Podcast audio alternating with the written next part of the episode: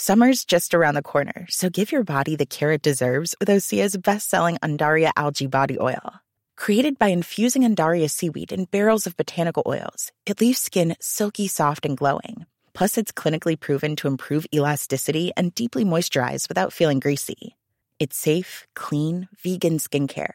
Get 10% off your first order at oseamalibu.com with code GLOW, plus free shipping on orders over $60.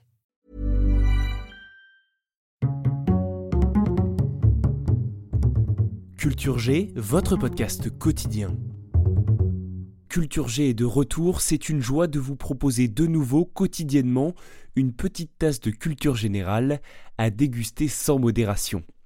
Aujourd'hui, je vais vous raconter un récit pittoresque, l'un des moments les plus incongrus de toute l'histoire politique française, le jour où un président de la République est tombé d'un train en pyjama.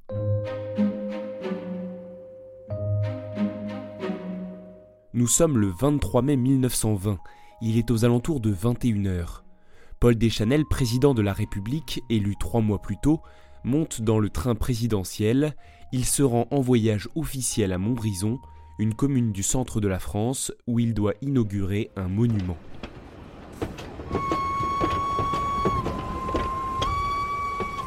Très en forme ce soir-là, Paul Deschanel s'enferme rapidement dans sa cabine après avoir demandé de ne pas le déranger. Il doit se reposer. Il avale ses cachets de somnifères comme à son habitude, il boit un peu d'eau et il s'allonge. Dans le wagon, il fait chaud. Paul Deschanel n'est pas à son aise. Il se retourne sur sa banquette plusieurs fois. Les heures défilent. Il est maintenant 23 heures et la chaleur est étouffante. J'ai chaud, je ne me sens pas très bien. Il soupire, il se lève, le président de la République ouvre la fenêtre pour respirer un grand bol d'air frais. Ah, ça fait du bien. Le train roule lentement. Le président, un peu malade ce soir-là et sans doute étourdi par les cachets de somnifères qu'il a avalés, tombe à la renverse. Il chute du train. Coup de chance, Paul Deschanel tombe dans un fossé peu profond. Il ne se fait pas mal, juste quelques égratignures. Il se relève rapidement, le président de la République est seul, en pleine campagne, tout juste vêtu d'un pyjama, et il regarde son train s'éloigner dans la nuit.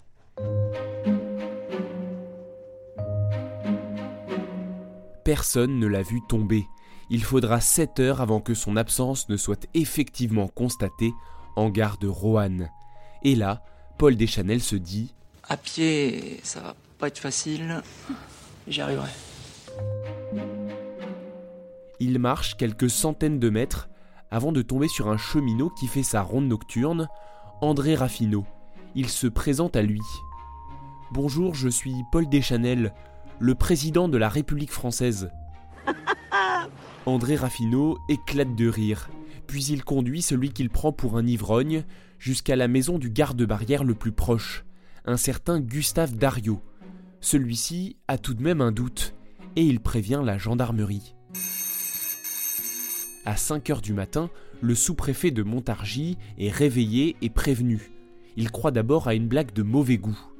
Il arrive à la maison du garde-barrière et il reconnaît Paul Deschanel. Monsieur le Président, est-ce que vous avez été victime d'un attentat? Non, répond-il, j'ai juste un trou complet dans la mémoire. Le sous-préfet téléphone à l'Élysée. Dans le même temps, on s'aperçoit que Deschanel n'est effectivement plus dans sa cabine du train présidentiel, et la situation est dénouée. Paul Deschanel rentre en voiture à l'Élysée. Le lendemain, la presse en fait les gros titres. Les caricaturistes et les chansonniers en rajoutent même des couches. Et pour la première fois est évoquée l'hypothèse de troubles mentaux du président. Ces événements le font tomber dans une sévère dépression et il décide de présenter sa démission. Le 21 septembre 1920, il quitte l'Élysée après avoir fait parvenir un message à l'Assemblée nationale. Mon état de santé ne me permet plus d'assumer les hautes fonctions dont je suis investi. Son septennat n'aura duré que sept mois. Suite à sa démission, Paul Deschanel s'est reposé au sanatorium de Ruelle pendant de longues semaines, et il est mort deux ans plus tard le 28 avril 1922. Son nom est resté dans l'histoire comme celui du président fou.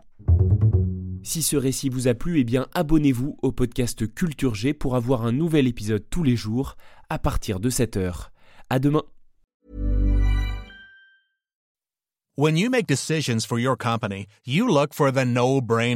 If you have a lot of mailing to do, stamps.com is the ultimate no-brainer. Use the stamps.com mobile app to mail everything you need to keep your business running with up to 89% off USPS and UPS. Make the same no-brainer decision as over 1 million other businesses with stamps.com. Use code PROGRAM for a special offer. That's stamps.com, code PROGRAM.